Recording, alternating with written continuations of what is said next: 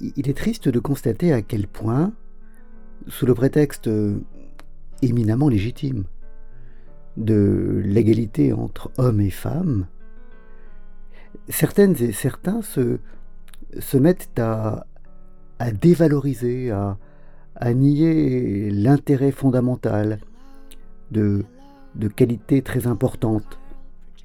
Celle-là même, justement, que, à tort ou à raison, à raison me semble-t-il, mais, à limite peu importe, à, nier l'intérêt de, de, ces qualités fondamentales que, sont euh, la, gentillesse, euh, la douceur, euh, la pudeur, le fait de ne pas couper la parole au sein d'une réunion.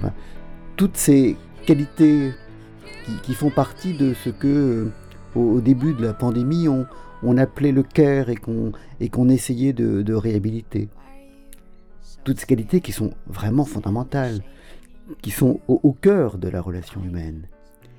Et, et qu'on voit soudain être euh, vilipendées, décrites comme euh, de, de, pures euh, abominations, des destins qu'on imposerait aux femmes.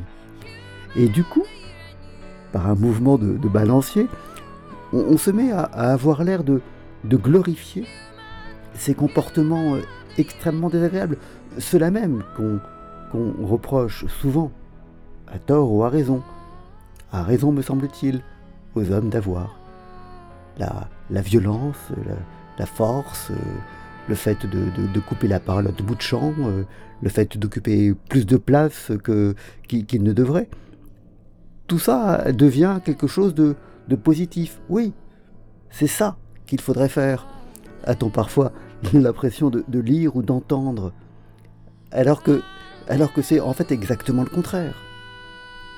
Et on se met donc à glorifier des défauts et à vilipender des qualités.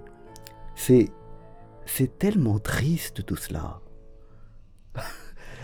Bonne journée.